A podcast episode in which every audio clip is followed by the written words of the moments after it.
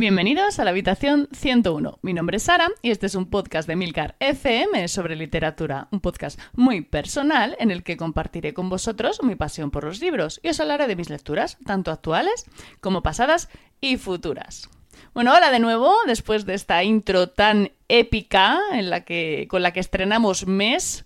Y bueno, ya habéis oído música de cabecera en el programa, música que se ha elegido democráticamente por todos los integrantes del canal de Telegram y que espero que os guste. Es, desde luego es impactante, ¿no? Y muy, muy distinto, muy distinta de la, de la que teníamos anteriormente. Ya me, ya me comentaréis si os ha gustado.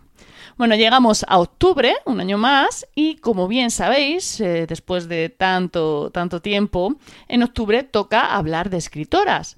De hecho, este podcast empezó en octubre de 2018, así que estaríamos en el cuarto aniversario de Habitación 101. ¿Quién me lo iba a decir a mí? Este año no he podido preparar un programa especial como el año pasado, que saqué un capítulo sobre la sin sombrero, un capítulo que, por cierto, tuvo bastante éxito. Pero bueno, el año que viene es el quinto aniversario, así que algo tendré que ir tramando. Alguna idea ya tengo en mente, a ver si la vida me lo permite. Mientras tanto, aparte de escuchar los capítulos de este mes, que saldrán por lo menos un par de ellos, os recomiendo rescatar algunos de mis programas preferidos sobre escritoras como por ejemplo el de Frankenstein de Mary Shelley, que publiqué en, abril de 2019, el de Mujeres distópicas en septiembre de ese mismo año, obviamente el de Las sin sombrero, octubre del año pasado, o Gorilas en la niebla de Diane Fossey en, en enero de este año. Tengo más, tengo muchos más, porque en Habitación 101 pues bueno, han pasado muchas autoras con grandes títulos, pero a esos les tengo un cariño especial, no sé si por el tiempo que me llevo prepararlos o por lo que cuento en ellos. Si tú tienes otro capítulo del podcast con una autora como protagonista entre tus preferidos, pues cuéntamelo en los comentarios porque la verdad es que tengo mucha curiosidad y estoy deseando leerlo. Bueno, el título que os traigo hoy es El instinto, de Ashley O'Drain. Es una novela que fue publicada en nuestro país por Alfaguara el año pasado y que de inmediato recibió críticas bastante positivas. De hecho, la llegaron a comparar con dos novelas de una autora que me gusta mucho, de la que ya he hablado en el podcast y que os sonará, Gillian Flynn. Así que bueno, como con estas críticas y esta comparación, pues yo tenía que leerla y así hice. Voy a reconocer que, bueno, en primer lugar, no tenía ni idea de lo que me iba a encontrar cuando empecé a leer El Instinto, ¿vale? No había leído la sinopsis, eh, no había leído nada sobre la novela y, bueno, simplemente me dejé guiar por las recomendaciones. Es algo que hago a veces, no es habitual, pero bueno, cuando lo hago me suelo llegar, llevar mm, gratas sorpresas, así que tengo que intentar hacerlo más.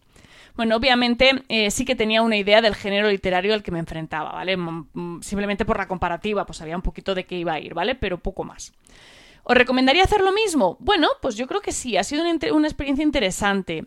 Pero eh, yo tampoco voy a hacer grandes spoilers, ya lo sabéis. O sea, a mí no me gusta. De hecho, voy a hablar muy, muy poquito, por así decirlo, de este libro porque no quiero meterme en terreno pantanoso. O sea, voy a contaros muy por encima de qué va y por qué os recomiendo leerlo, ¿vale? Entonces, no os preocupéis, podéis escuchar el podcast sin ningún tipo de problema, que no os voy a destripar el libro para nada, ¿vale? Si me conocéis eh, un poquito sabéis que, esto está garantizado.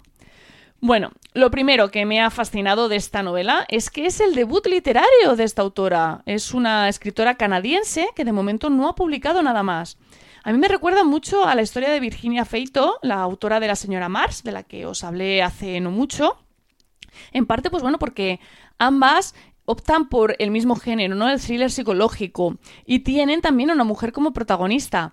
Aunque bueno, las, las novelas luego no tienen nada que ver una con la otra, pero bueno, en, apariencia podríamos decir que sí que está algo, algo relacionado, ¿no? El, tema, el, género, la protagonista. Bueno. Eh, aquí Ashley Drain cuenta eh, que empezó a escribir esta historia cuando su hijo tenía cuatro meses. Es algo que cuadra muy bien con la novela porque, bueno, cuando lo leáis lo vais a entender, pero es verdad que después de haber eh, leído el libro me, ha inquietado un poco. Ya, ya veréis por qué, ¿no? Esto es una idea que os dejo ahí para, para el final.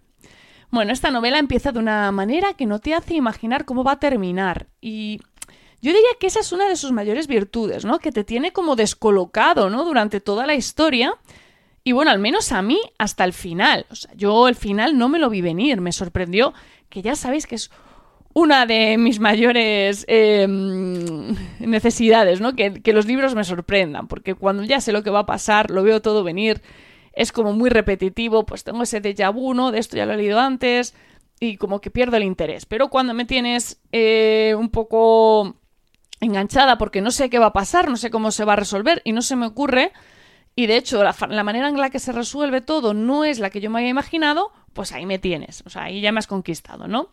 Y bueno, creo que esto es un poco eh, la magia, ¿no? De tener un narrador en primera persona tan bien trabajado como es eh, la protagonista de esta historia. Es una mujer que, a ver, por definirla con una palabra, y me quedo corta, pero no quiero mm, meterme en el terreno del posible spoiler, ¿vale? Pues podríamos decir que es una mujer compleja, ¿vale?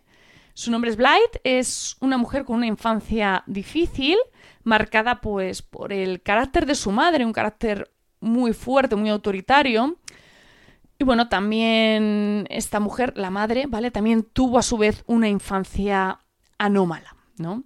Es un poco el hilo conductor eh, entre estas tres mujeres, ¿no? Esas infancias disfuncionales, ¿no? De hecho, es precisamente ese, ese, ese hilo, ¿no? esa forma de, de afrontar la maternidad y los monstruos que crean en torno a ella. Personalmente a mí esos flashbacks de la vida de la madre y de la abuela de Blight que se van introduciendo a lo largo de toda la historia, pues para un poquito unir ¿no? esa, esa, trama, esa subtrama que hay, a mí me sacaban un poquito de la historia principal. Yo creo que sí que cumplen con el propósito de dar forma al personaje principal, de definir su carácter, sobre todo sus complejos, ¿no? Y considero que son necesarios.